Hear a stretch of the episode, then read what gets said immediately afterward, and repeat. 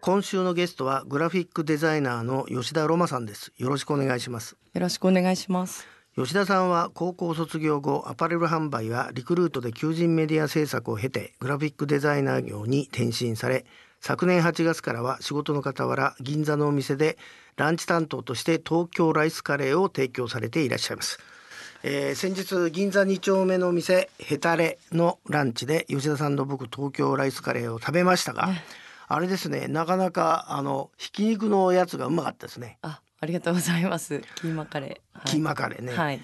今あの銀座カレーの激戦区らしいんですけど何店舗ぐらいあるんでしょそうですね、えっと、ちょっと明確な数字はちょっと把握してないんですけどもおそらく30件くらいは有名なところであるかと思います。有名なとこだけで30件そうなんですね。まあ多分100件以上ははあるんじゃないでしょあると思うんですけど、はい。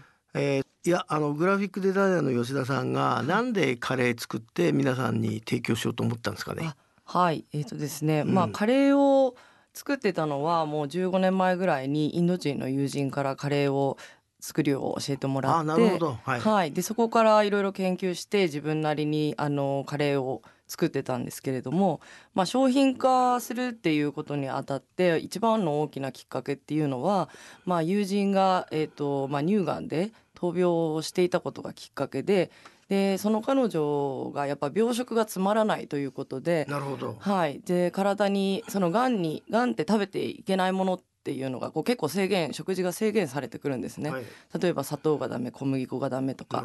で何がいいのかなっていうところを探してったところあれ私の作ってるカレーは砂糖も使わないし小麦粉も使わないしこれは体にいいんじゃないかっていうことで調べたところやっぱそのスパイスの薬効っていうのが体を中から温めて免疫力をアップさせるっていうのががんにとても効果的だということで作って持ってってたんですね。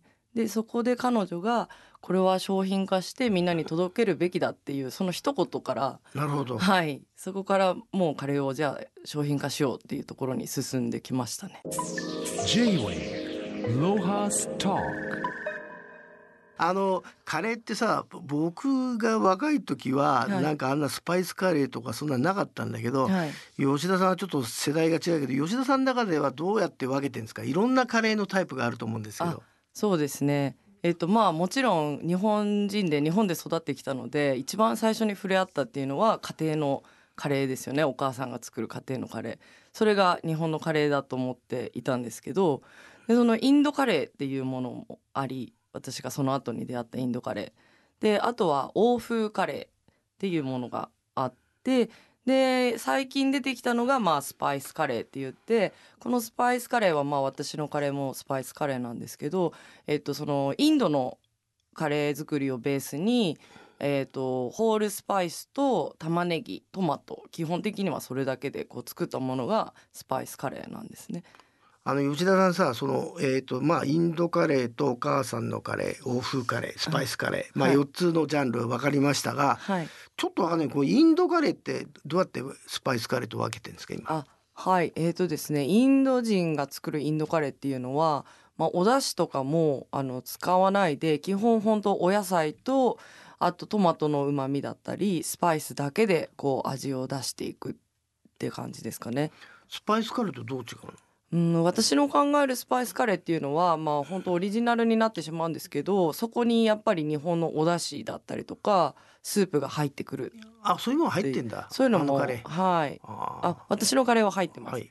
はい、あとさなんか蕎麦屋のカレーってあるじゃん、はい。あれももうそういえば最高ですね。だ第5番目の ジャンルにしないとあといけないね。町中華のカレーっていうのもありますよね。はい J-Way ロハストあのーは今銀座2丁目のヘタレではい。昼だけ食べられる、あのよ吉田さんの東京、えーライスカレー、はい、これはどのくらいの種類のスパイスを使ってらっしゃるんですか？そうですね。えっとこの前食べていただいたカレーのえっとベースの方はだいたい15種類から20種類ぐらいでちょっとその時によって調整して変えてたりとかするんですけどそれぐらい使ってます。でキーマカレーはキーマカレー用のスパイスがあったり、えっとあとフィッシュお魚やったりする時はお魚に合うスパイスっていうものを使ってますね。そのスパイスの勉強っていうのかな、まあはいどんなスパイス使っていくかも教えてベースになるのも教えてもらいたいんですけど、うんうんはいどどうやって覚えたんですかそういうの？えっ、とインド人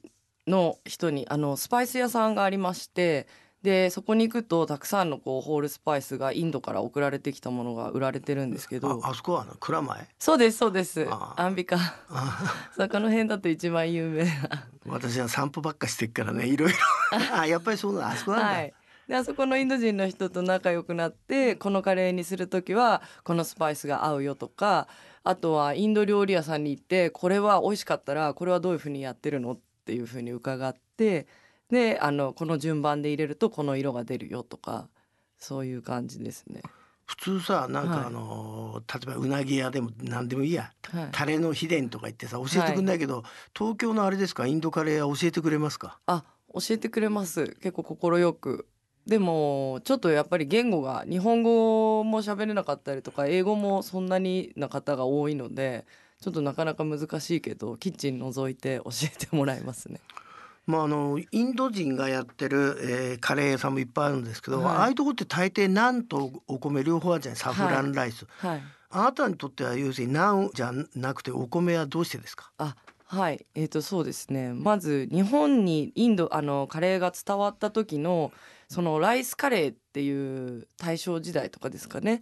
そういったイメージのカレーを作りたいなと思っなてるほど。文明開化のそう。ですそうです。はあはい。そこをちょっと求めてあの東京ライスカレーっていう名前にしてやっぱちょっとその日本がこうすごく華やかだった時のそういう印象のもので海外に伝えたいっていう気持ちがあるのでそのライスで行こうって決めました、ね。あなるほど、はい、そうかあのそれこそインバウンドで来てあ、まあ、銀座だからあなたの店来た人がはい。何もなんで食べなくてもいいもんね、はい。じゃああれですかあそあなたの店で使ってるお米もはい。こだわりがあるんですか、あそうですね。ちょっとあのうちのカレーはサラサラしてるので小麦粉がない分サラサラしてるのででそこにこうさらっと食べてもらいたいのでアミロースっていうこう米の中にあの含まれてる成分がそ少し少ない秋田小町。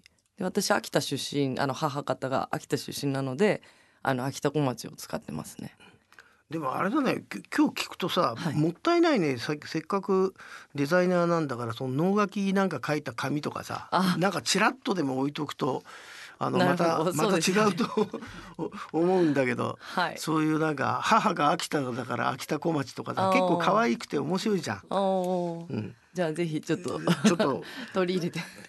ただあら見てるとさ忙しそうだけどお客さんっていうのはあれですか、男性女性どっちが多いんですか？銀座のあんなとこでやってると。そうですね。えっ、とやっぱり年配のサラリーマンの方は本当に一人でフラッと来られてあの一人で週23回来てくれる人もいらっしゃいますしここのところはやっぱ女性でも若い方が多いですね。でやっぱそのスパイスカレーっていうのは女性が結構好きみたいでヘルシーなイメージみたいで女性も多いですね。じゃない？それこそテレ東じゃないけど孤独のグルメの親父たちも結構来るの？そうですね。はあ。そういう方がいらっしゃる黙々と食してます。まあまあ女性二人でやってるからね、なんか親父が勝手に憩いの場にしてる可能性も あるかもしれねえなとは思いました。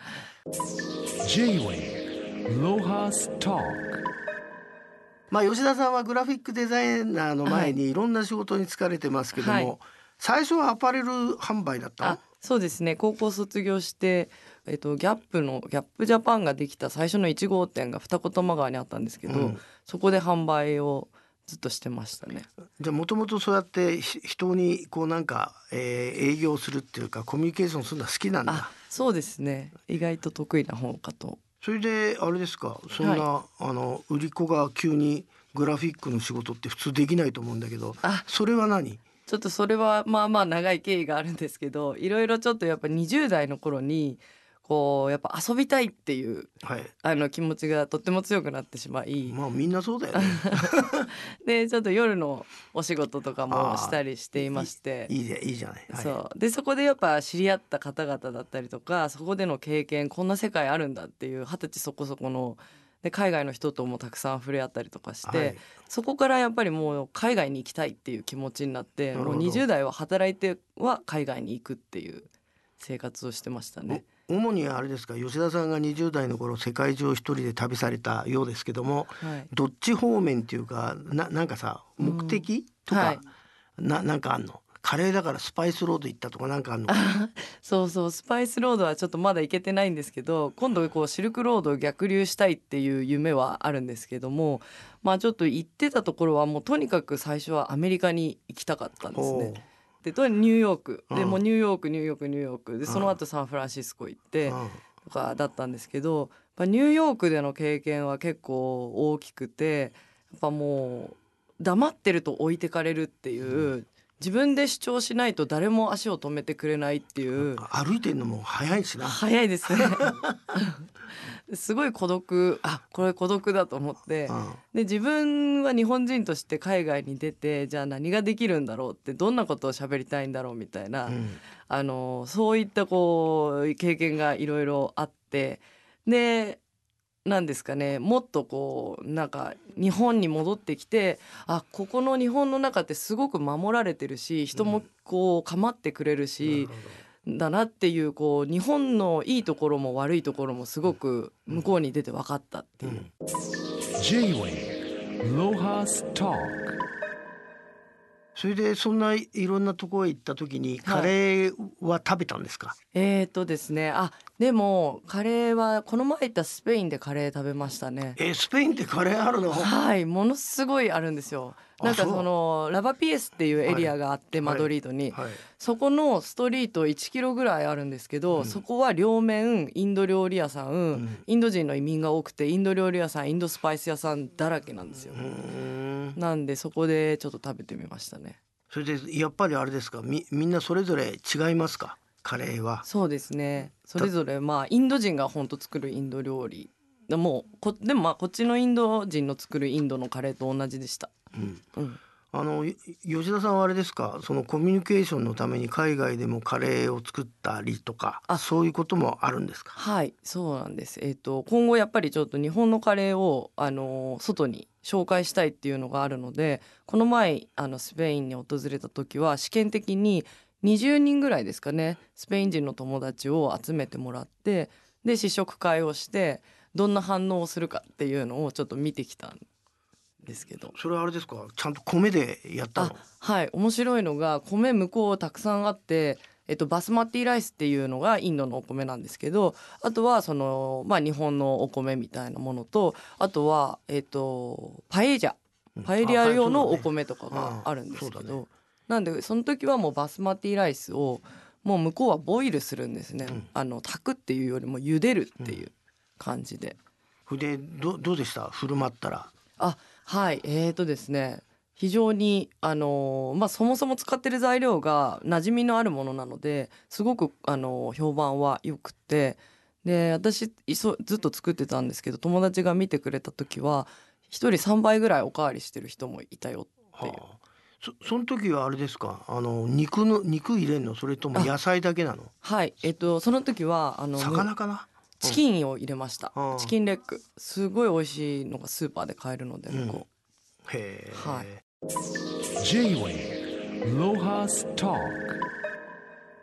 で吉田さんが、そんな吉田さんが、はい。あの最近東京でねはい。こここはちょっとリスナーの人で面白そうなカレー屋があったらちょっと教えてもらいたいんですけど。はい。えーとまあ本当はいっぱいあるんだろうけど。いっぱいありますね。なんかもっとあと詳しい方がたくさんいるので、まあ、私が一番好きなのは、うん。あの目指してたカレーはあの新川にあるデリデリー古いもんね。ーはい。でカシミールですね、それが一番まあ良かったのとこれはえっとね水野さんあのカレー番長の水野さんの本に載ってたのが、うん。えっと神田のトプカは行ってみろっていうので行ってみたんですけどトプカ？はい。はあ、どこにあんの？それ、えーと本屋ですね。本屋のとこにあんの？違うの？あの万世橋をこう神田はいのちょっと離れるんですよね、秋葉原のメインが。ねはい。のところそそれは何カレーなそれはインドベースですね。一応じゃあススパイスカレーみたいな。すっごい辛いですけど、はあまあ旨味が深いですね。そこは。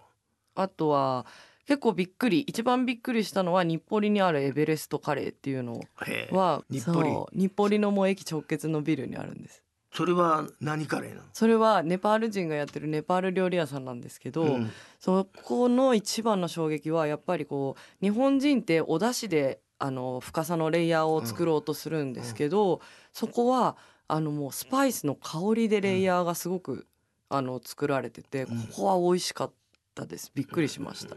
でもあれだね。なんか今日聞いてるととてもグラフィックデザイナーよりはこカレー専門に行っちゃった方が良さそうなぐらい勉強してると思うんですけど そのスパイスの勉強っていうのはどうやってしたんですか？あはい。スパイスの勉強はですねえっとまあ最初そのスパイスの収集から始まってでこれはどこどうやって使ったらいいんだろうっていうのででも一番お手本にさせてもらってるのはそのもうカレー番長の水野さんうんの本うんを読んで勉強したりあとはまあイスラエルにちょっと滞在してた長く滞在してたことがあったのであのイスラエルのマーケットもすごくたくさんスパイスがあるのではあ。そこ行ってあのーどんな風に使うのとか勉強したり。そうするとあれですか？あの吉田さんの家を訪ねると、はい。玄関開けるとスパイスの匂いするの？そうなんです。あやっぱりそうなんだ。そうなんスパイス臭いです。じじゃあもう部屋中スパイス。スパイス あの隣の人から文句来ない。は来ないで来ない。す一応大丈夫です、まあ文句来たらカレー食わせりゃいいのか。そうですね。もうでもお店ランチ終わった後も髪の毛ももうスパイスあカレー臭くて。そうプールとか行った時に子供たちが「誰がスカレー食べたの？カレー食べたの?」って言ってでも私心の中で「まあ私だよ」みたいなそうですね。じゃああれですね。なんか悪いことできないね。もう匂いで痕跡がバレちゃう。そうそうそうそう。はあ。カレーであの吉田さんのあの今後の、はい。あのゆ夢というか展望。あ。次はあれですか？またどっかノマドのように店でさまようんですか？それとも。あはい。えっとですね、まあもう旅はしたいんですけど、うん。ここのやっぱりヘタレさんっていうところでは、うん。あのーちゃんとずっとあのやっていきたくて、うん。あのーそうですね今後の展望はこう日本のカレーを、うん。あの海外に伝えるっていうことをうん。やっていきたいですね。そそうするとあれですか？どどっかあの、えーつ次にじゃああそこへ行こうとかなんかあるんですか？あ。今年は。今年もまたスペインにちょっと行ってもう一回やってこようかなっていうのはありますねイベントを。その時あの集まったのはみんなスペイン人それとも移民の人？あみんなスペイン人です。あそう。純粋なマドリード出身の人が多かったですね。はあ、じゃじゃあもうあ忘れられないカレーをみんな心待ちにしてることでしょ。う まあ今日はどうもありがとうございました、はいまたお邪魔します。あはいありがとうございます。J-Wave Lohas Talk